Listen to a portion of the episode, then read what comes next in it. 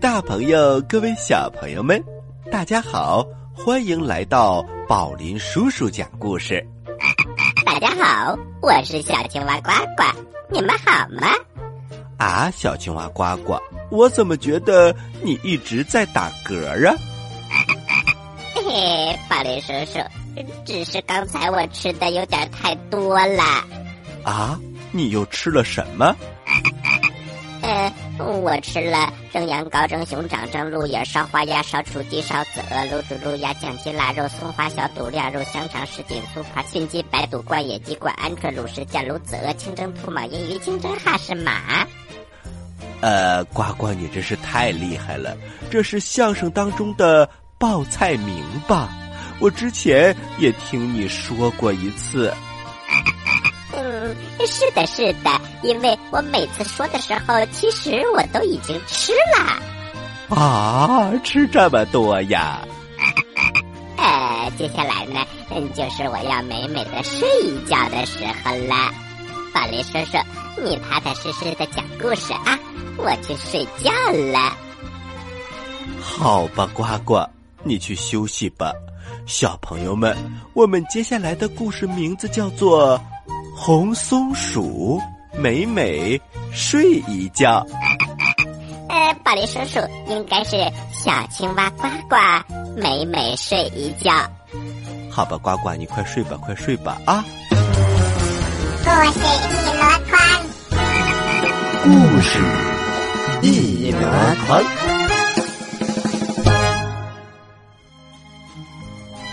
红松鼠美美睡一觉。接下来要讲的这个故事是由中华工商联合出版社出版的，作者是苏珊·克莱勒、安特耶·德雷舍尔，翻译高坚梅。红松鼠在森林里蹦蹦跳跳。他听到附近有一头熊在叫，可是桦树林里是没有熊的。森林日报上登着呢，而且啄木鸟也是这么说的。红松鼠停下来仔细听，这才意识到，原来是自己还没吃早餐的肚子在咕咕咕的叫。还好，红松鼠藏了两个坚果。问题是，藏在哪儿了呢？它一身的松鼠红色一下子变成了朱砂红。每当它忘了什么东西的时候，一着急就会这个样子，因为它既有一点生气，还有一点儿不好意思。可是，一切。都无济于事，只能重新找果子。红松鼠跳啊跳啊，向左，向右，向前，跳啊跳啊。慢着，等等，停！哎呀，地上躺着两个坚果，一下子就找到两个。哎。在前面又有一个，就在那儿。红松鼠兴奋的越跳越快，跳啊跳啊。咦，那是什么？一个山雀饲料球。红松鼠被一个饲料球绊倒了。如今的山雀们怎么这么丢三落四的？红松鼠仔细观察着自己的战利品，装饲料的网破了几个洞，里面是成百上千颗谷粒粘成的一团黏糊糊的东西，这对他来说毫无意义。红松鼠把这一团东西掏出来丢掉了，可是这个网子倒是显得挺实用的。比方说，可以当做购物网兜。红松鼠把刚找到的几个坚果放了进去，它们一下子显得小得可怜，因为这个网兜太大了。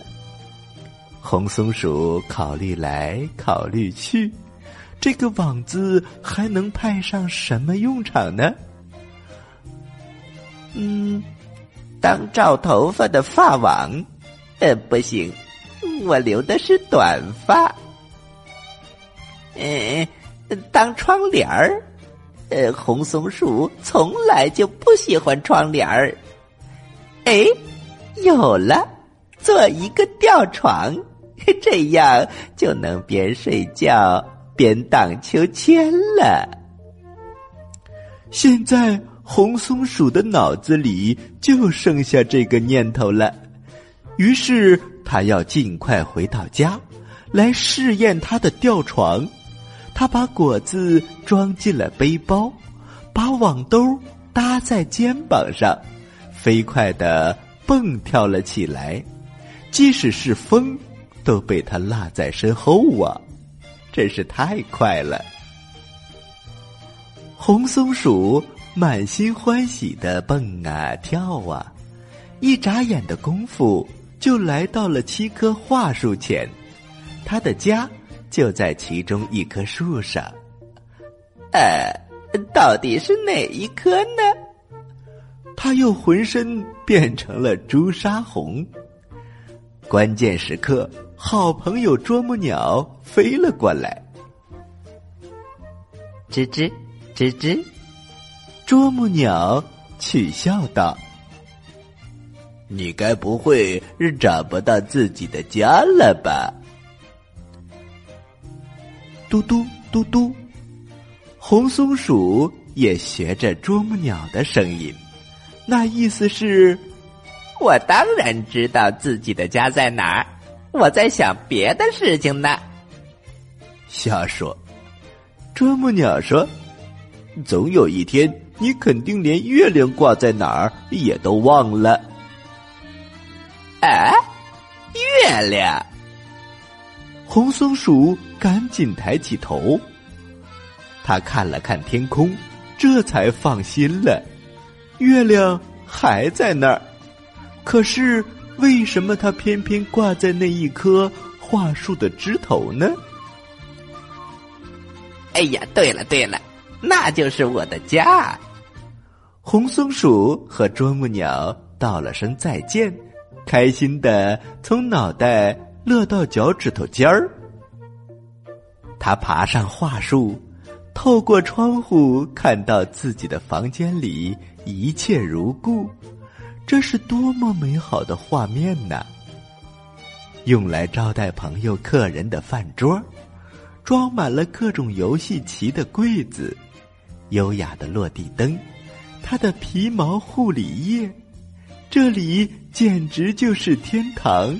比月亮还要美好，甚至比橡树果酱还要香甜一百倍。三个小时以后，吊床缝好了，它挂在了房子的中央。夜晚也已经降临，红松鼠熄了灯，躺在它的吊床里，哇，太舒服了。如此温柔，如此摇摆，舒服极了。入睡以前，红松鼠在想：我怎么才能记住自己的家在哪儿呢？在森林里插上三百个路标，这也不是办法呀。哦，对了，我可以给桦树涂上颜色。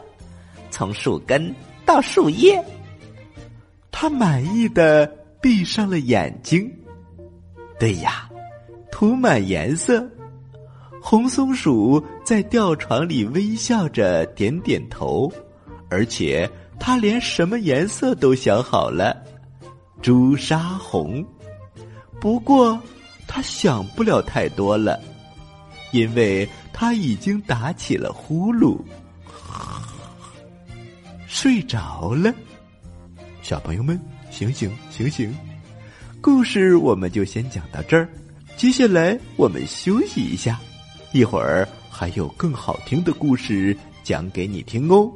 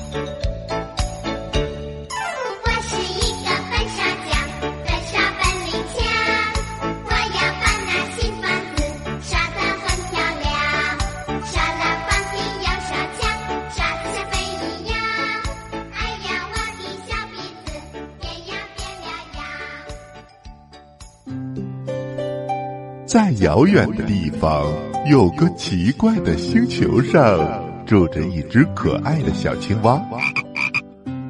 它个头不大，肚子大，眼睛不小，心眼儿小，嘴巴不甜，爱吃甜，有事儿不叫，没事儿叫。它的名字叫做呱呱。为了学习。讲故事的本领，他不远万万万万万万万万里来到地球。现在他是宝林叔叔的小助手。欢迎收听宝林叔叔讲故事，小青蛙呱呱在这里等着你哟。各位大朋友，各位小朋友们，大家好，欢迎回到。宝林叔叔讲故事，小朋友们，你们不用等小青蛙呱呱了，它还没睡醒呢。我们接着来听故事吧。故事的名字叫做《红松鼠和金龟子的麻烦》，是由中华工商联合出版社出版的，作者是苏珊·克莱勒、安特耶·德雷舍尔，翻译。高尖梅，嘟嘟嘟嘟嘟嘟嘟嘟嘟嘟嘟嘟嘟嘟。红松鼠睡在吊床上，在梦里，它正驾驶着一辆巨大的拖拉机，横穿麦田。嘟嘟嘟，蹦蹦蹦。红松鼠醒了，它觉得有什么地方不对劲。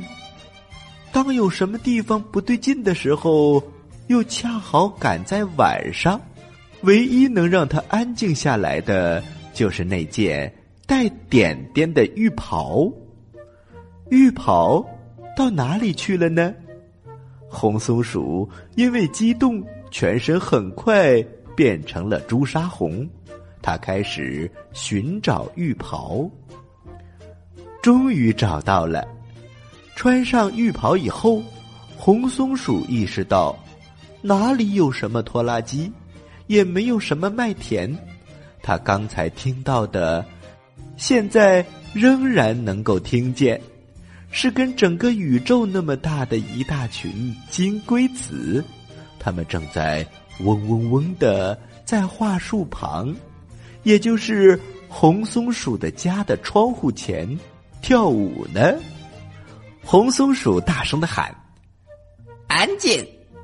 我正在我的新吊床上睡觉呢。”一只金龟子摇摇头，指了指挂在另一棵桦树上的日历本，上面写着“五月”。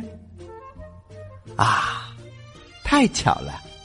红松鼠知道，金龟子在五月是允许制造噪音的，想多吵就多吵。谁叫他们还有另外一个名字呢？叫五月甲虫。五月份就像是专门为他们设计的一样。安静！红松鼠又喊了一声，但显然已经底气不足了。他在耳朵里塞上橡果，继续在梦里开拖拉机去了。第二天一早，红松鼠想出一个办法。他戴上去年狂欢节的紫色面具，这样别人就不会认出他来了。然后呲溜一下，溜到那棵挂着日历本的树下，开始把所有写着五月的日历页一张一张的撕掉。他的心蹦蹦直跳，时间真长啊，太长了。终于，他看到了世界上最美丽的词汇——六月。红松鼠偷偷乐了，嘿嘿，六月甲虫，我可从来没有听过。可是到了晚上，金龟子们照样跳起了舞。原来，真正的金龟子不用看日历。也知道已经到了五月，哎，我怎么早没有想到这一点呢？红松鼠气得打翻了窗边的果壳桶，这有点不太礼貌。可是金龟子们一点也不介意，他们把洒下来的果壳敲进了泥土里。造了一个从顶上看像是一杯香槟酒的舞池，然后他们继续嗡嗡嗡的跳舞，翅膀拍打着果壳，更渲染了他们抑制不住的喜悦。第二天，红松鼠向来做客的啄木鸟求救了，啄木鸟。我现在该怎么办呢？呃，这个嘛，很简单。呃，你把果壳挖出来，再到别的地方搭一个新舞池，怎么样？啄木鸟说的话有道理，红松鼠马上行动起来。它挖出所有的果壳，跑到很远的地方。差不多都要出了桦树林了，然后把果壳敲打进了沙子，造了一个看上去和原来差不多的新舞池。他还用果壳在地上撒了一道痕迹，以便金龟子们能够找到这个地方。这一切花了不少的功夫，转眼天就黑了。红松鼠。藏在一棵松树的后面，长长的舒了一口气。金龟子们来了，计划成功了。他们一到，就立马嗡嗡嗡的跳起了舞。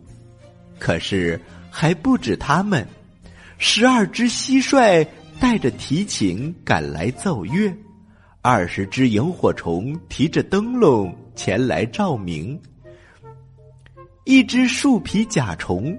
居然在舞池边儿给大家发饼干吃。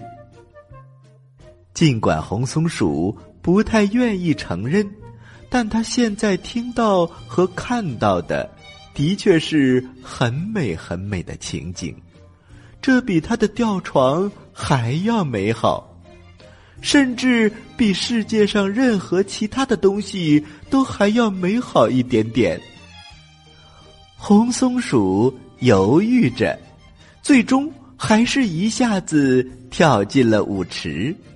金龟子们把它拥在中间，时不时的一只甲虫或者萤火虫加入进来。红松鼠笑了，后来笑到停也停不下来，直到头顶上传来“嘣嘣嘣”的声音，有人在喊了：“下面请安静。”可是他到底在抱怨什么？红松鼠一句也没有听清。现在他的烦恼都没了，已经和金龟子们和其他的昆虫们玩到了一起。小朋友们，这个世界是多么的美好啊！我们不要一味的去埋怨别人。也许我们把心放下，也可以和他们一样快乐。如果你的小区里有爷爷奶奶在跳广场舞，请和他们一起跳一跳吧。好了，小朋友们，故事我们讲完了，接下来呀是呱呱提问题的时间，你可要做好准备哟。我来问，你来答，呱呱提问题。呃，小朋友们，呱呱还没睡醒呢。不过呢，一提到给大家提问题，我的精神就来了哟。今天讲了两个红松鼠的故事，那么我们的问题就要和松鼠有关。小朋友们。你们说松鼠冬眠吗？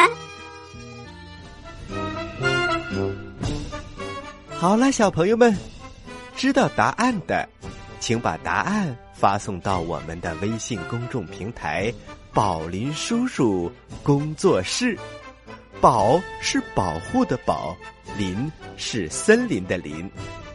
微信号是波了斯。斯窝窝，也就是宝林叔叔的手写字母加上两个 O，发送格式为日期加答案。比如你回答的是六月一号的问题，请发送零六零一加答案。回答正确的小朋友就有机会获得宝林叔叔和呱呱。共同为你挑选的精美礼物哦，小朋友们还在等什么？赶快参与吧！好了，小朋友们，今天的故事就到这里了。欢迎你继续关注本台接下来的精彩栏目哦。好了，小朋友们，今天的宝林叔叔讲故事就到这里了，咱们下期再会。